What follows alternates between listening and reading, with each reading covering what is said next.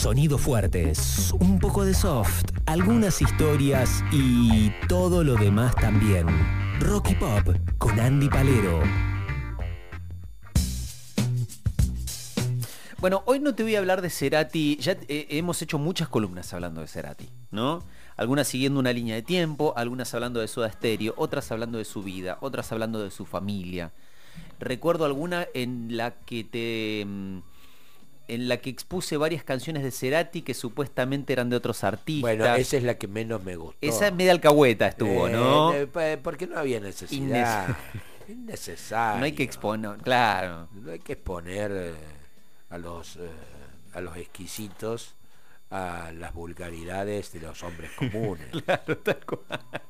Es como, es como, a ver, después que Espequia te da un tratado radial eh, en relación a, a la vaca y, y- el los poemas referidos a, a- a ese animal, vos me vas a venir a este, poner Claro, tela de juicio la a Gustavo Cerati. De Gustavo Cerati. Por supuesto. Sí, sí, sí, un atrevimiento. Absoluto. Sí, sí, sí, sí, sí, una falta de respeto. Propio, propio de la gente joven. propio, sí, sí, sí, muy, mucha impertinencia. Mucha impertinencia. 64 años hubiera cumplido ayer Gustavo Cerati, eh, 11 de agosto. Eh, traje cinco, cinco canciones y no voy a tener... o sea, hay un hilo conductor temporal. Ajá. Pero en realidad las cinco historias cortitas que traigo no... Bueno, sí. no tienen demasiada relación no una tienen con otra. relación, pero si lo pienso a lo mejor sí. A ver, ve- a ver, de- de- yo, De- yo voy... Déjame que lo dilucide yo. Sí, a ver. Eh, eh, hacémelos escuchar. ¿Querés que te haga escuchar? Bueno, eh, esta canción nunca se editó en un disco de Soda Stereo. Esto es previo al primer disco. Epa. Sí. Ahora te cuento.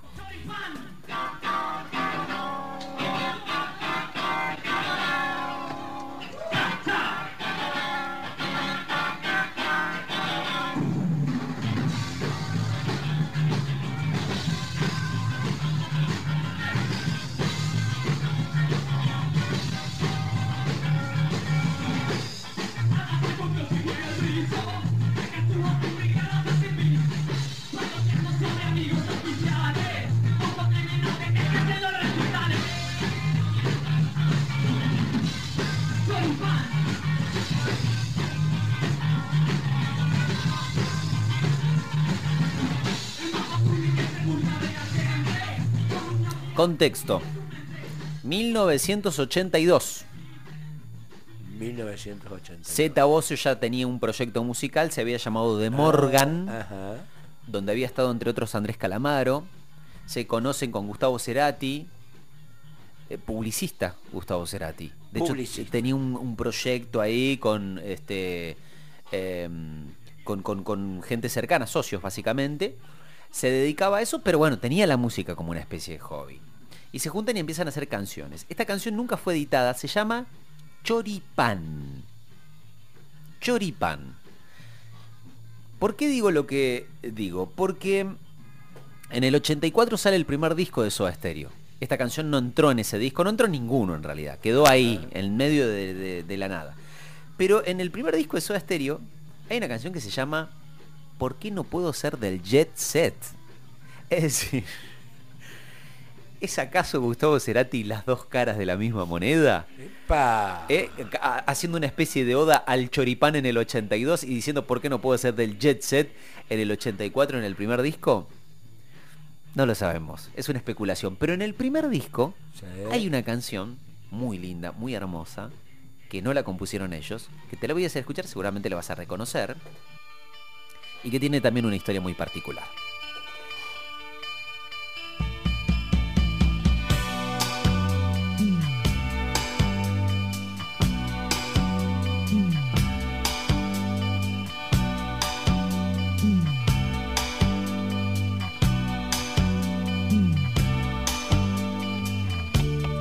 Alguien me ha dicho que la soledad se esconde tras tus ojos y que tu blusa adora sentimientos que respiras. Tienes que comprender que no puse tus miedos donde están guardados y que no podré quitártelos si al hacerlo me desgarras. No quiero soñar.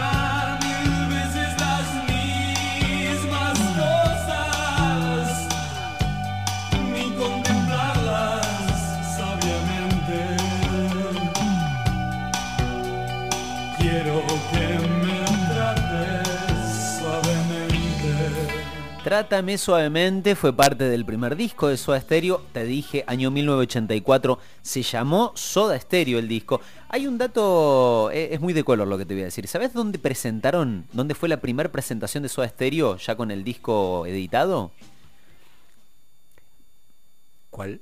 ¿Vos te acordás los Pampernick?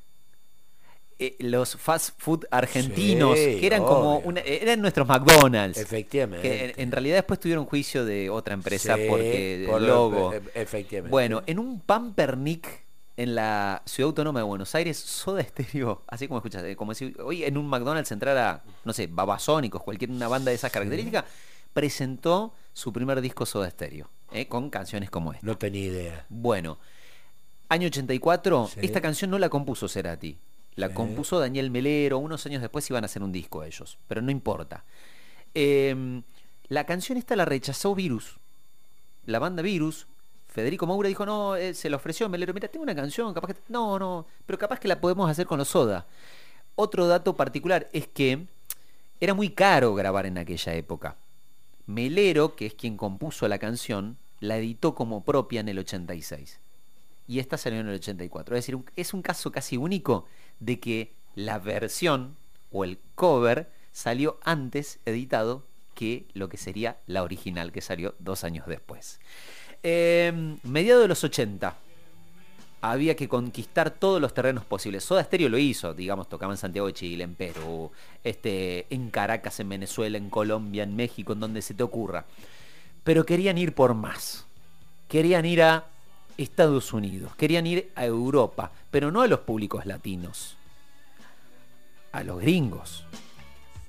¿Qué idea tuvieron? ¿Y si hacemos nuestras canciones cantadas por nosotros mismos? pero en el idioma de ellos.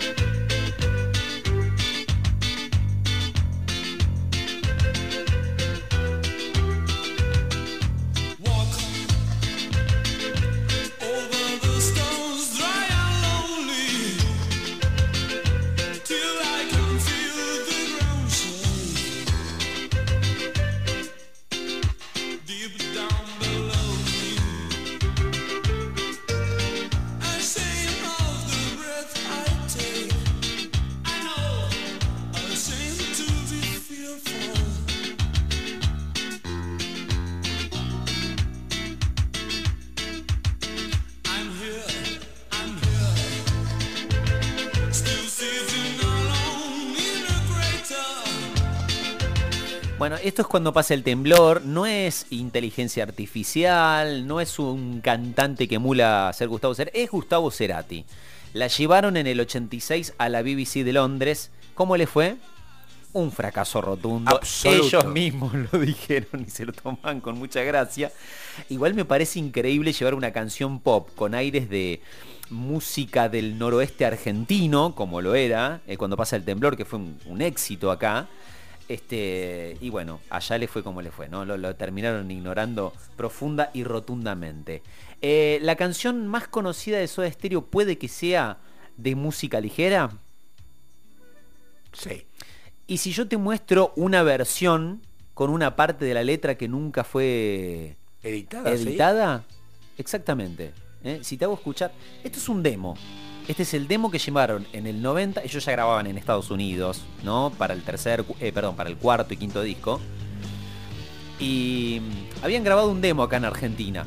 Era el que llevaban para grabar el original. Y tiene una parte que no existe en ninguna de las versiones que conocemos, por lo menos editadas en álbumes. A ver si la reconoces.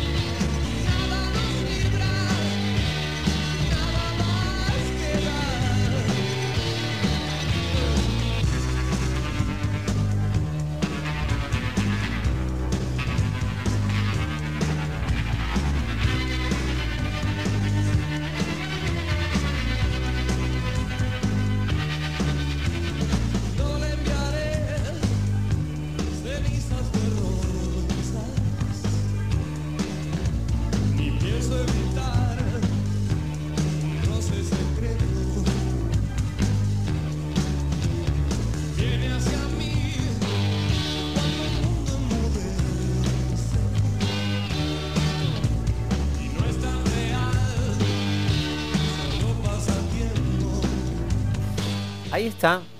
Un fragmento. Es cortito, pero para un fan de Soda. O sea, para nosotros puede ser como, ah, mirá, eh, sí, Pero ¿por dos qué- estrofas. ¿Por qué no lo habrán editado? Y porque en muchos casos, viste, eh, no sé, e- esa parte es como un puente al estribillo de nuevo. Sí. Y, y probablemente. Pero es, pero es bueno, es, es muy bueno.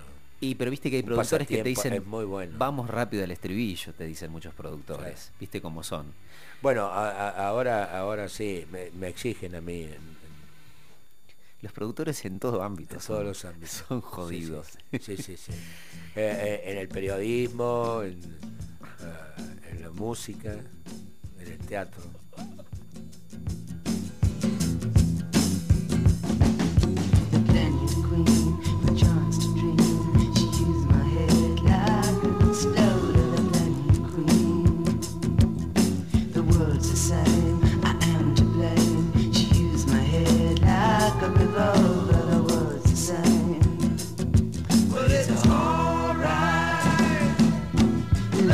What you want.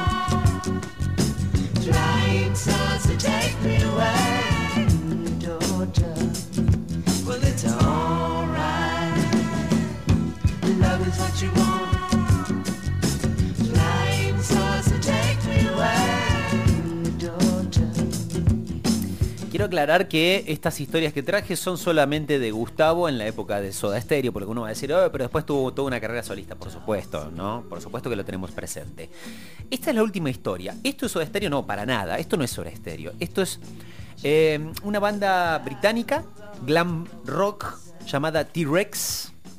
Eh, esta canción se llama Planet Queen. Hay una parte del estribillo que dice, el mundo es el mismo, yo tengo la culpa. Ella usó mi cabeza como un revólver. El mundo es el mismo. ¿Cómo termina el último disco de estudio de Soda Stereo? Es decir, ¿cómo empieza, mejor dicho, con una canción que se llamaba Ella usó mi cabeza como un revólver? Una, una frase literal que había existido en otra canción. Terminamos de manera impertinente.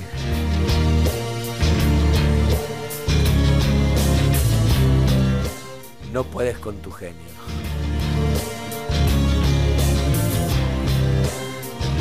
...64 años de Gustavo Cerati este viernes 11 de agosto. ¿Nos vamos? En la vida solo vale la pena ser impertinente, sin duda. Hay que votar mañana. Que nadie decide por vos. Volvemos en siete días. Chao.